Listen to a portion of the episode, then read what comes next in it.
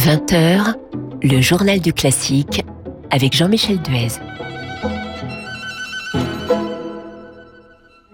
Bonsoir, l'invité du journal du classique dans quelques instants sera la mezzo-soprano Vardoui Abrahamian pour son premier disque Rhapsody, un très beau récital d'air d'opéra en hommage à une grande cantatrice du 19e siècle, Pauline Viardot, un disque enregistré avec l'orchestre Les Musiciens du Prince Monaco, dirigé par Gianluca Capuano. Mais tout d'abord, quelques nouvelles de l'actualité musicale et bientôt la fin du suspense à l'Opéra de Paris. Le directeur général Alexander Neff annoncera vendredi en fin de matinée le nom du nouveau directeur musical qui succédera à Philippe Jordan. Alexander Neff animera depuis le Palais Garnier par Zoom une conférence de presse avec à ses côtés le nouveau chef. Un nom circule avec insistance, celui de Gustavo Dudamel, le très charismatique chef vénézuélien. La Philharmonie de Paris lance une loterie solidaire au bénéfice des orchestres Demos, ce dispositif d'éducation musicale et orchestrale à vocation sociale. Pour cette loterie, 6000 billets sont en vente jusqu'au 2 juillet prochain. Le prix d'un billet, 25 euros pour tenter de gagner une quarantaine de lots. Le tirage au sort aura lieu justement le vendredi 2 juillet et les fonds récoltés seront reversés à ce projet Demos. Pour participer à la loterie de la Philharmonie, il faut aller sur le site loteriesolidaire.philharmoniedeparis.fr. Une réouverture sur mesure des lieux culturels, c'est ce que recommande la mission d'information du Sénat présidée par Bernard Jomier, apparenté socialiste. Il est possible de reprendre beaucoup d'activités culturelles sans faire prendre à la population de risques, affirme Bernard Jomier. Même son de cloche de la part de Roger Carucci, sénateur Les Républicains et lui aussi membre de cette commission. Roger Carucci pour qui la fermeture de biens des établissements ne paraît pas fondée sur le plan sanitaire. Les maintenir fermés est une sanction injustifiée, ajoute encore Roger Carucci. La mission propose que la réouverture se fasse sur autorisation du préfet en collaboration avec les élus locaux, quitte à ce que les dates ne soient pas les mêmes pour tous. En attendant le retour du spectacle vivant, Radio Classique vous propose chaque week-end des concerts enregistrés sans public. Ainsi, samedi à 21h, nous vous emmènerons à Angers avec l'Orchestre national des Pays de la Loire au programme, le concerto pour piano numéro 27 de Mozart par Jean-François Esser.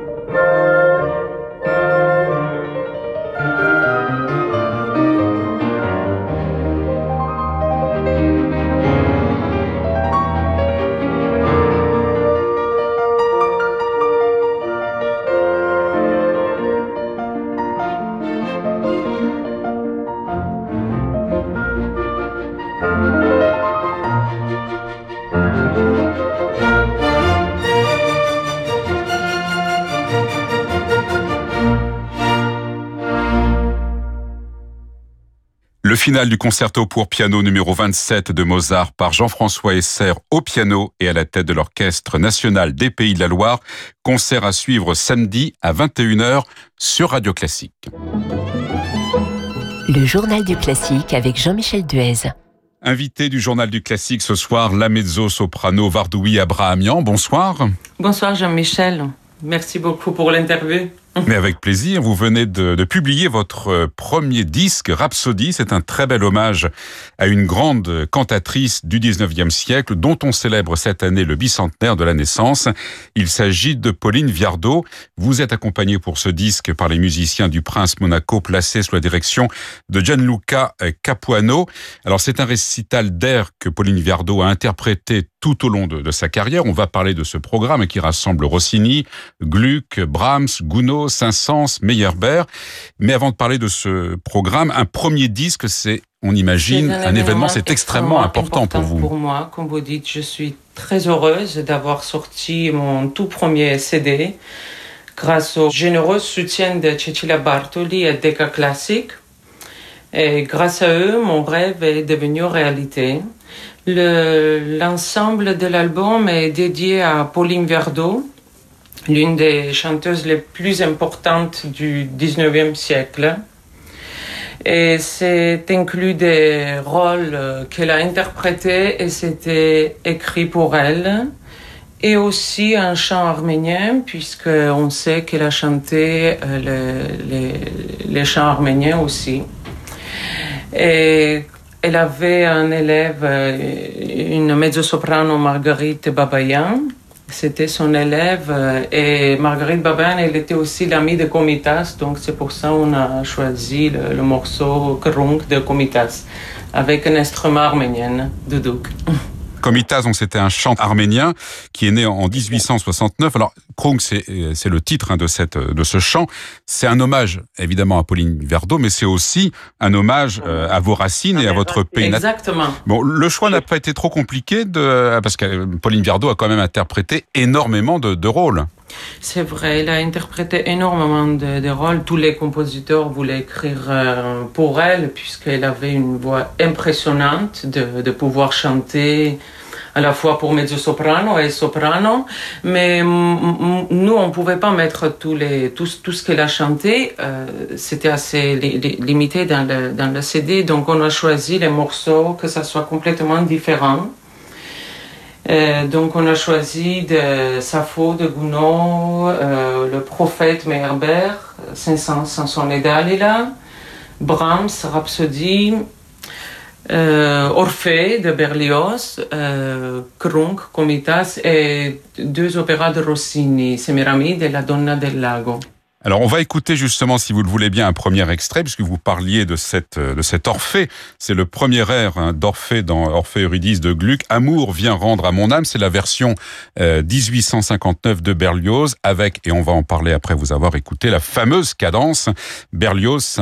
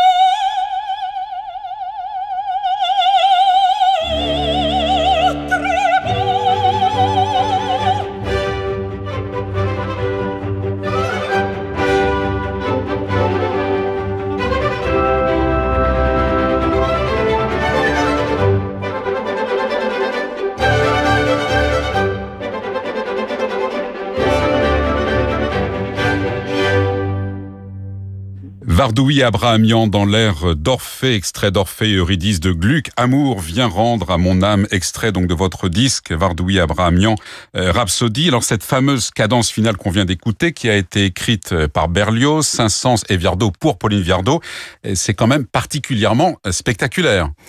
Exactement, le, fameux air de, de avec la longue et virtueuse cadence rapide, gamme montante et descendante. Et ça demande une technique, évidemment, et aussi agilité vocale pour les graves et les aigus.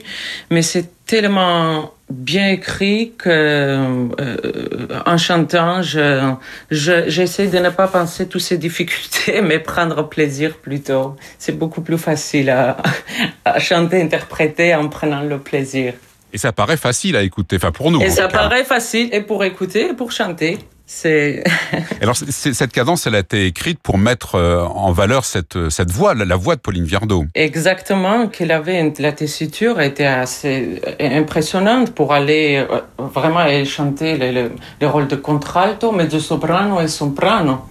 Elle avait un don impressionnant, vraiment un grand honneur pour moi de, dédier ce, CD pour elle, pour le bicentenaire de naissance de, Pauline Verdot. C'est une femme que vous auriez aimé euh, rencontrer, chanter à ses côtés, pourquoi pas? Absolument, mais qui pouvait refuser Tout, bien sûr. Mais maintenant, comme il n'y a pas cette possibilité, je prends plaisir en lisant sa vie, tout, tout ce qu'elle a fait et imaginer euh, cette grande artiste qu'elle était. On va écouter un deuxième extrait, Vardoui Abrahamian, de votre disque. C'est le duo Elena Malcolm de la Donna del Lago de Rossini avec Cecilia Bartoli, justement. Le duo Vivere io non potro, je ne pourrais pas vivre sans toi.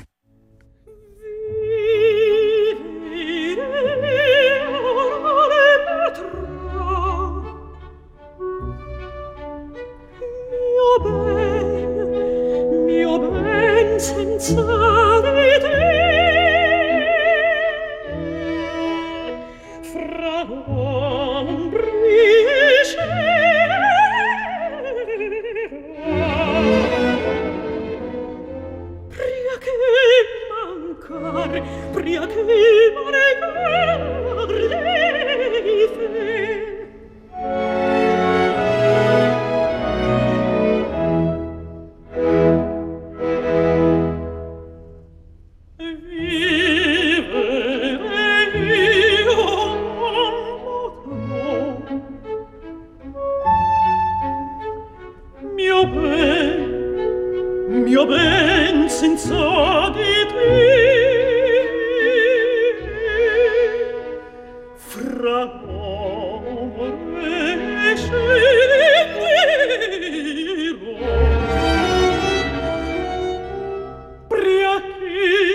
cara pria che ancor di fe